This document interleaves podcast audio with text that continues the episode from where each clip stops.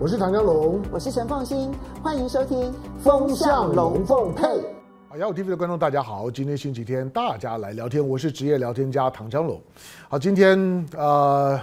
反正大大部分议题大家都聊过了，但但是我 update 一下好了，同同时呢，持续的呢，针对针对一件事情呢做做整理，就是缅甸北部从十月二十七号。那缅甸的果敢同盟军那所发动的攻击行动的最新的进展，以及呢，它可能所引发的事态的变化，看起来已经越来越复杂了。好，那呃，缅甸的北部呢，其实早期的时候跟台湾的渊源比较深。如果年纪跟我差不多的，在当地的这些的华人，比如说果敢地地区，就像是泰北一样。他们早期的时候呢，开始在那地方，他大部分都是都是国民政府呢，在整个国中国共内战，那在在大陆沦陷之后的部分的在云在滇滇呃在云南、广西、贵州这一带的残部啊，就就退退退退到了泰北跟缅缅北的这个区域，所以呢，跟国民党呢过去呢是有一些渊源的，因此。呃，他们的孩子过去呢，包括用的课本啦，甚至某些的军事经经济的援援助啦、物资啊，经常都是从台湾来。不过现在呢，随着随着呢中国的影响力呢持续的成长、扩大以及富裕，那这些的区块呢，在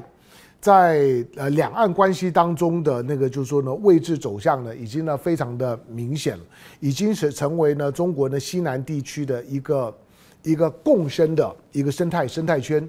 那这个生这个生态圈呢，跟中国大陆的西南的开发崛崛起，尤其中国在开发大西部之后，中国开发大西部之后呢，最直接的受益者就会是呢这个区块。因此，你看到呢这些区块呢这些年的时间呢发展的非常快。如果你把呢缅北地区的老照片，二三十年的老照片拿出来看，跟现在的缅北。特别像是呢，果敢、果敢老街这些区块的照片呢，拿拿出来看，你会觉得判若云泥。它跟呢中国大陆的许多的三十年老照片呢，跟现在的照片的比较呢，如出一辙。就是你会看到这个地方的变化，所以这个地方的变化，它在它在经经济上面的。这样的一个一个社社会面的变化，它不单单呢只是只是什么诈骗集团呐，或者是过过去的这些呢酒色财气的一些的一些的特种行业的的这个繁荣昌盛而已，它基本上面呢是跟整个中国的大西部地区的发展呢一体呢成长起来的。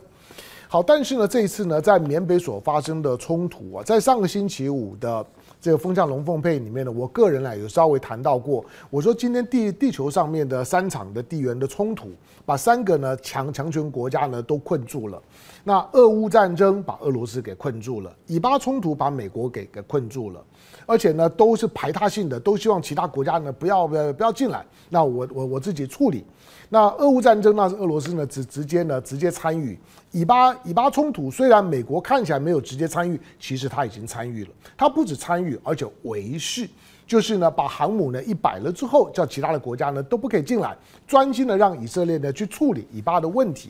那中国呢？中国你中国没有错，就是对俄乌冲突来讲，对以巴冲冲突来来讲，跟中国没有直接关系。可是缅甸就有直接过关系了。因此呢，缅甸呢十月二十七号呢所爆发的这这场的缅甸的缅北的内战，呃，这这场的内战呢跟中国呢就直接相关。虽然有一些的阴谋论认为说呢，这场的内战有没有可能呢是西方的势力呢在挑逗？有一点那么的味道，不过我我认为本质上并不是，本质上面就是中国打仗，确实就是中国打打仗。对于呢来自于呢缅北在在果敢的这些地地方的以华人为主的地方的家族势力，那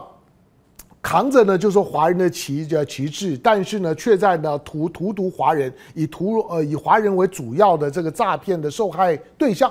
的这样的一种一种的诈骗的环境，中国已经忍无可忍了。好，所以从十月二十号，当当这个呢，呃，十十一一零二零事件发生，那连中国的公安呢都不放在眼眼里，中国呢势必呢要表态。中国的表态大概呢就是你看到的现在的果敢同同盟军，因为这个同盟军呢不是为了这个事件才叫同盟军，这个果敢同盟军呢过过去呢，呃，果果果敢。那本来呢，就是呢，跟跟若若开，然后呢，跟另外的那个族呢，就他们呢，彼彼此之之间呢，就是一个串联和合作，主要是反缅甸军的这样子一个呢，一个所谓的果敢三三兄弟的这样一个同盟关系。但是他又不在同一个区块里面，因为若开邦呢，若开邦其实是在呢缅甸的缅甸的西南边的靠海的这个邦。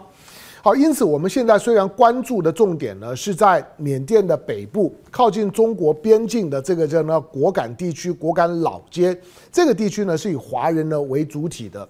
旁旁边的。旁边的佤佤邦，我佤邦面积就很大了。佤邦跟若开邦的面积差不多，大概都在三万五、三万六千平方公里，都跟台湾差不多大。一个佤邦就是一个台湾，一个若开邦就就是一个台湾的面积。人口虽然没有台湾这么多，但是呢面积呢都很大。佤邦是过去的缅共的系统，虽然呢他们是呃大部分呢是是非汉族，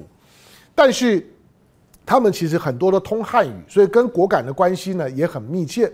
大家在关注的是说呢，这样一个打诈的行动，把过去呢在果敢地区的几个华人家家族的新仇旧恨呢都撩起来。那原来呢，二零零八年就被赶出果敢地地区的，就是说呢，就是说呢，这个彭彭彭氏那彭氏家族，那现在呢又重新的要回到果果敢。那彭德仁，那要呃。当他爸爸呢被赶出去之之后，那他现在呢要重新呢回到呢果敢地区。最近呢在果敢地区的冲突，除了把那些的诈骗的集团的几个大家族开始呢做一锅端，最后的大概就是这个白所成的这个这个这个家家族。那白所成看起来，以当地呢我所得到的讯息显示，这个白所成最后大概大概会被逮，然后呢会被呢送回中国。呃，没有没有没有其他的可能性。好，那如果把这些呢诈骗家族全部清理了之后，剩下的就就就是果敢同盟军、缅缅甸缅甸的军政府、缅甸的官方愿不愿意？那让果敢的果敢的同盟军，那果果敢的，就是说呢，这个彭德仁回回头呢，成为果敢果敢老街的主要的统治者。虽然它叫做特区，从缅甸的角度来讲，第一特区、第二三特区、第三、第四特特区，以特区的名义，就是说，讲白点，它就是缅甸军政府没办法直接管到的地方。那为什么叫特区？它为什么不能够独独立？因为如果你真的诉求独立的时候呢，那就没有特的机会了。我就只好彻底跟你翻翻脸，大家就杀呃杀到底。缅甸从中国的角度来讲，缅缅甸当然不是什么。太强大的国国家了，可是缅甸呢，要去处理这些所谓的所谓的这种的民这这种的民地武，就就是民族地方武装的这些呢反抗力力量还是够的。他有六十万的正规军呐，虽然军纪不好，虽然武器配备训练呢也不顶好，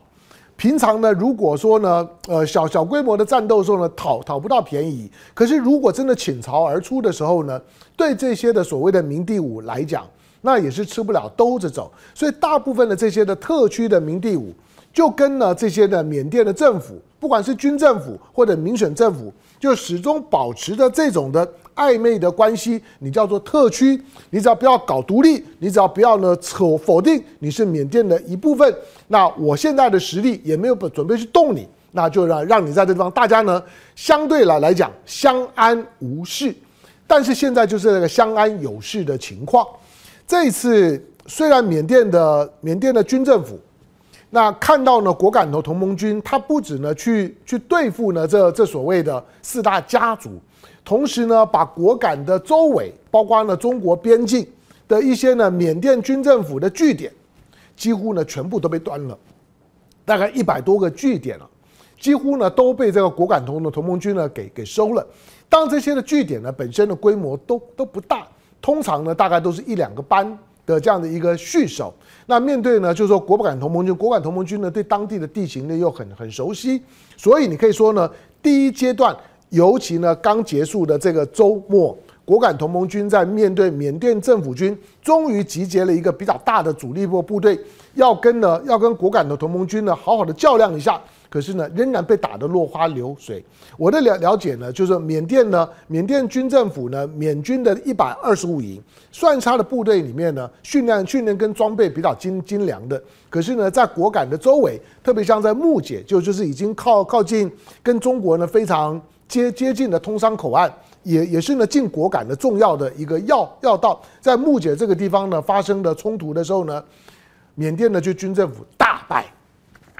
甚至呢举白旗呢都投降了。好，因此呢，缅北的缅北的这些情况呢，就会开始又开始进到了新一个阶段的纠结。从中国的角角度来来讲，只要呢把那些呢诈骗集集团给端了，中国基本上也不想去介入缅甸的内政。那中国呢，跟果果敢之之间呢，也没有什么承认的关系。虽然呢，他们是华人，通华语，然后，然后呢，甚至于呢，也都使用人民币，甚甚至于呢，可能呢，跟中国之间的边境贸易是他们的最主要的生活方方式。可是基本上面，中国并没有要去介入到缅甸的内政。可是，在这次的冲突当中呢，就衍生了另外一一块，缅甸的政府军呢，是在多面做做作战的，不是只针对缅北的部分。我认为缅甸的政府军呢，在缅北、在果敢的周围，之所以发动了一波呢比较像样的攻击，虽然败了，可是呢，这波的攻击呢，是为了要把果敢同盟军呢给镇在那个地地方，让果敢同盟军呢回到果果敢回到果敢老街之后，不要不要呢有进一步的扩散式的行动，因为对于缅甸的军政府来来讲，真正的困扰其实不是在果敢或者佤邦这这些所谓的所谓的这些呢明第五。而是在同样的呢，跟缅缅甸的缅甸的军政府一样，属于大缅族的，但是呢是支持翁山苏姬的。这些呢，主要来自于城市的中产的精英的，受过呢相对教育的。这些的人人士，现在的反政府的行动已经开始呢武装化了，这才是当下缅甸军政府、敏昂莱政府真正的、真正的会让他呢腹背受敌，会让真正的有威胁感。的这样一个挑战，好，那在这里面呢，就牵涉到一个很复杂的问问题，就是在这一波的冲突里面，缅甸缅甸的军政府的不安全感呢，已经已经满满上了，满到了喉咙了，因为不止在果敢这个地地方呢，中国中国势在必得，中国一定要要要把这些呢这些所谓的诈骗集团呢要端端掉，那缅甸的军政府呢也不敢去违逆呢中中国这样子的一个。它总有正当性嘛，因为这这些的诈骗集团你不处理，你不处理，那我就只好假假手，假手呢就果敢同盟军处理。中国对果敢同盟军提供的各种的资源，大概是确定的。你看果敢同盟军的装备呢，就知道啊，这个呢从一些的内部消息来看，大概就是这这样。缅甸军政府呢也没有办法呢多多做什么，可是呢在缅甸的西南边的若开邦，那就很麻烦了。因为中国这一次呢，除了面对这一次呢缅缅甸的内部的乱局，中国呢除了在在靠近的云南的边界，靠靠近的缅甸的边境的云南的地区南部区军区呢，在三个主要的主要的出出入口都举行了实战化的军演，那装装甲部队啊等等等呢都出动了，那种实战化的军演就是随时可以呢变成是一个标准的战啊战斗形态。这种实战化的军演，在中国的边境地区已经很久很久没有出现过了。除了在台海的这种的演演训，还有一点就是说呢，实战化的味道以外，在陆地的临接的部分，连中印边界几乎都没有。因此，这次呢，缅甸的问题，让呢解放军开始在边境地区呢做实战化的准备。这个呢是，虽然中国不会这样说，可是这是中国第一次打代理人战争。中国第一次啊，你看，你看，就是说呢，滇缅战，呃，这个就韩哈韩战，韩战呢抗美援援朝，中国解放军是直接进场的。但是呢，你现在看到的就是说呢，缅甸的这个内乱的时候，中国解放军是没有进进场，中国呢是是假手，果敢是三兄弟去帮他呢处理呢诈骗园区的问题，而且基本上面呢已经有了很好的成果。可是它衍生了另外的一个问题呢，是中国要如何？如何避免缅甸的局势持续的恶化，而让美国以及在旁边虎视眈眈的印度有机可乘？这里面牵涉到一个很微妙的问题，就是中国在中国，因为因为从二零零八年之后呢，中国除了在吉布地啊有一个有一个租租借的基地以外，中国呢从二零零八年之后。一直大概都保持着三个月左右的，就会派一个批次的一个一个一个，就是由三三三支呢三三支呢，就是说呢，这个呃水水面舰呢所组成的舰队会去亚丁湾，就是呢索马利亚的外头，以索马利亚海盗在那地方横行的名义，中国在二零零八年之后就开始跟联合国申请常态性的那舰队呢会巡弋呢索呃这个说索马利亚外头的这个就亚丁湾的附近的水域。那这个巡弋呢，其实有双重的目的，一个呢，当然确实为当地不管是呢中国本身的船只护航，同时也为呢经过的其他船只护航，因为它是一个联合国认可的、认可的一个反海盗的护航的行动，是在联合国框架下面进行的，而不是中国片面的决定。好，那这样子一个护航的行动，所以呢，每一年大概都会有，大概都会有三批次左左右。的这样子一个一个解解放军的海军的这个舰队会往这个地方开，那开了之后呢，除了在那个地方呢执执行任务之外，任务结束一交接了之后呢，六条船三加三六条船一交接了之后，要要回回防的船只呢，就会开始有一些呢其他的其他的地缘政政治的清散啦、敦睦啦，或者一些任务，比如说呢现在。现在到了缅缅甸的，到了缅甸进仰光的是第四十四批，从二零零八年之后第四十四批次的这个就就就是呢护航舰队。这护航舰队呢，现在大概都是很标准。过去没有零五二 D 的时候呢，可能可能零呃零五一啊等等呢，都都扮演过呢这个就是说呢，就是呢旗旗舰的角色。但现在呢，大概都是标标准的，就是北部北部军区，那东部军区，南部军军区。的海军轮流出动，这次如果是东部军区下阵的南部军区，南部军结束呢，就北北部就军区，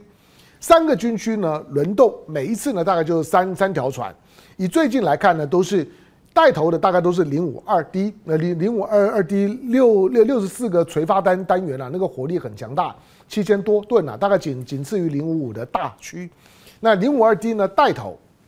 那这次呢，比如说。比如说呢，这个第四四十四批的这个这个就护航的舰队就淄博舰，然后呢再加上呢零五四 A 的金州金州舰的护卫舰，然后呢再再加上一个应该是应该是千岛湖号，那千岛湖号的这个补给舰，好，那三三舰在回程的过程当中，离开亚丁湾回程的过程当当中，除了呢到呢波波斯湾里头转一转，去阿曼呢走一走，去卡达呢走着呃走一走，回程的时候呢竟然呢靠了缅甸。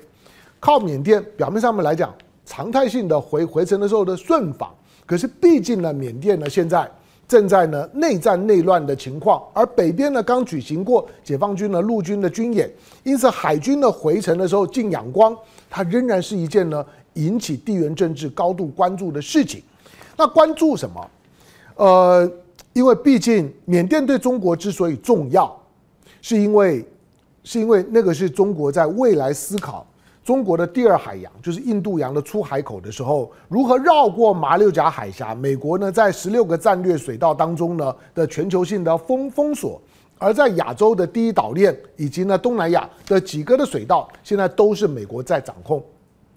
马马六甲海峡虽然表面上是新加坡，实际上面还是美国呢在控制。因此，如何在避免关键的时刻马六甲海峡被封锁的时候呢？中国所有的对外的贸易跟能能源、粮食的运输呢被截断。因此呢，中国就寻找在印度洋周围的第二出海口，缅甸、巴基斯坦是呢中国呢在这个地方呢看起来最能够寄望的两个出海口，尤其是缅甸，因为巴基斯坦的进来的地方呢在新疆、在西藏，老实讲还偏僻了一点。但是从缅甸进来了之后呢，就就就是就就是云南，就是贵州，就是广西，这个距离呢，中中国的内地的中心腹地呢，那近多了。因此，现在二零一三年通了通了油呃油管，二零一七年呢通了气管，因此呢，现在油气管路都可以从呢缅甸的这个地方“一带一路”所援建的这个皎漂港，从这个呢，现在已经是呢缅甸的最大的深深水港，是中国援建的。那同时呢，也是呢，中国从从呢中东呢所有进来的油跟气，都可以呢从这个地方呢直接接油管接气管的之后呢，进中国的云南，进进中国的贵州，就能够呢满足呢中国的一部分的能源的需要。它的量有多少？呃，油的油的部部分的话呢，大大大约了，我我查了一下，就是云南的话，呃，应该呢油大概每一年可以到两千两百万吨。那原原油的吨是什么概念呢、一吨呢大概相当于我，因为我们平常原油都用桶来算，一吨大概就是七桶到七点二桶，随着油脂的轻轻重。如果比较重的油脂，大概就七桶油是一一吨；如果比较轻的油油脂，大概七点二桶是一吨。好，那可以呢用送送这么多的油，就两两千两百万吨。那天然气呢？天然气大概一年呢可以输送了一百二十亿立方米。天然气的立方米呢是什么概念呢？因为我们平常可能 LNG 船了，液化天然气船，液化天然气船呢，我我帮他算了一下。一条液化气标准的呢，LNG 的液化天然气船，大概呢可以呢可以呢可以放大概十四点五万十四点五万立方米的天然气，液化天然气。因此呢，如果说这样子除算下来了之后，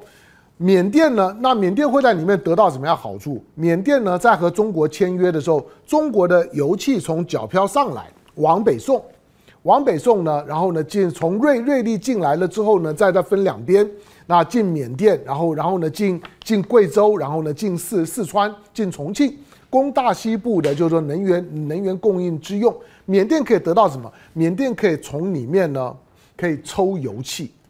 就是中国呢同意缅甸呢可以每一年在境内可以呢可以呢下载不超过两百万吨的原原油。不超过两百万吨呢，大约呢就等于是一千四百万桶。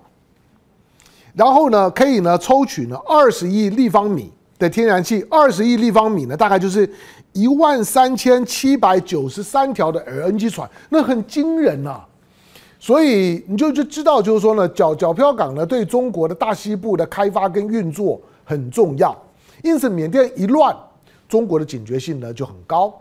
你认为这一次的在在呢？在呢第四十四批的护航舰队回回访的时候呢，靠缅甸，它它是偶然的情况吗？过去没有错了，护航舰队曾经呢五度呢停停靠缅甸，这是第六次。可是这一次呢非常的敏感，它没有停皎漂，没有停皎漂的原因是因为当地有若开军。那若开军呢是果敢三三兄弟之一，我估计了中国呢为了避免太多的瓜田李下，所以中国这次呢从仰光呢进来。那停仰光，停仰光也因为仰光是呢缅甸最大的城市。最近呢，因为呢北北部缅北的这个这个呢内战的关系，所以呢一些呢大缅族呢又开始有一波的反华的这样的一个活呃活动。那但是呢，当解放军的这样的一个船舰靠岸的时候，这个反华的活活动显然的也受到了一些的压抑。他当然也表示，中国方面来讲呢，跟缅甸的军政府还是有有某些的默契，毕竟你船要靠港嘛。所以呢，缅甸军政府也希望呢，中国的解放军呢这时候的靠港，对于所有的所谓的明第五能够产生一些呢镇压的效果。可是重点在于说，中国中国到到底在考虑什么？中国在这一波的缅甸的内乱里面，我认为中国的焦焦虑感呢越来越越深了，因为油气管线会不会被破坏是一回事情，而是印度蠢蠢欲动。过去我们讲过说呢，印度。就中国所有的地缘政治的问问题分三级：轻度、中度跟印度。最严重的时候呢，就就跟印印度有有关。那这件事情又跟印度有关了。当然，他会说，那缅甸就在印度边边上啊，所以呢，跟印度呢沾上边呢，会不会呢是穿凿附会？没有，印度呢对缅甸的介入感是非常深的，因为在英国的殖民时代的时候，缅甸跟印度。英国在在统治印度的时候，同时也统治缅缅甸，所以二战的时候，二战的时候呢，我们的我们的国军的滇缅远远征军是要去解救英国，是要去解救英军啊，而跟日军作战，要打通印度洋的后门。那个时候，英国把缅甸当作是呢印度的一省。那缅甸呢，因为因为它本身呢是佛教啊，所以它也受到。它不管是文字跟宗教，都还是受到印度很很深的影响。所以缅甸在过去的历史背景上面，虽然印度现在主要是印度教，可是它终究是佛佛教的起源。所以它跟呢，它跟印度之间呢是有一些呢宗教上面的渊渊源。第二个，缅甸使用的文字，其实呢跟印度文呢是关系呢是很深的，所以缅甸跟印度的历史渊渊源是蛮深的。虽然呢在二战各自独立之后，因为宗教的不同、种族的不尽相同，大家呢其实互有猜忌。可是当翁山苏姬呢要回来的时候呢，缅甸觉得机会来了，印度。就像你现在看到的苏纳克，翁山苏姬的老老公呢，就是英英国人啊，基本上面完完全全是英英国人的脑脑袋。所以当翁山苏姬回来的时候呢，缅甸就就觉得，哎，缅甸重新回到回到呢，就是印度重新回到缅甸的机会来了。你看中国呢，在若开邦开了角漂港，印度呢就在角漂港旁边开了一个实兑港，实兑可可是呢若开邦的首首首府，严格讲。印度呢，在在呢若开邦也开了个港口，虽然那个港口的规模跟功能不能跟中国的皎漂港相提并论的，可是印度在这个地方跟中国别苗头味道是很深的。你想，在中国这么关键的角漂港的旁边，有个印度的实兑港，而若开邦，若开邦呢本本身很特别啊，虽然它是一个少数民族，那基本上呢，在这个地这个地方呢，它既有既有佛教。它也有穆斯林，你想之前呢所所发生的，就是说缅甸军呢对于所谓的罗兴亚族的追杀，罗罗罗兴亚大家都知道他们是穆穆斯林，他就是在若开邦，从若开邦出去了之后呢，就就就到了孟孟加拉。那你说那印度在这地方有什么搞头？当然有也有搞头啊。当今天缅甸不管是军政府或或者是民选的政府。当他对于穆斯林呢有想要镇压的时候，最简单的方式就让印度教进来。你就像印度的内内部，不就是印度教跟穆斯林之间的对立嘛？所以，既让印度进来呢，可以压抑呢当地的穆斯林，同时呢让印度进来平衡呢中国的力量。这个是呢缅甸不管谁在当权都会有的盘盘算。中国当然不希望啊，这个时候呢，如果缅甸的军政府瞬间垮台了之后。那缅甸可以，那印度在缅甸可以玩的就就就多了，美国可以玩的就多了，所以为什么呢？解放军的海军的第四四十四批的护航舰队回程的时候呢，靠靠缅甸。从我的角度来讲，这个时候靠缅甸，就像是美国当以巴冲突一发生的时候呢，就把航母战斗群呢派到了地中海的边上，派到红海的湾头一样。我把那么一摆的时候，我不动，我不动的时候呢，大家就知道这个是我的地盘，你们都不要来。因此，这一次的护航舰队第四十四批的护航舰队的靠仰光，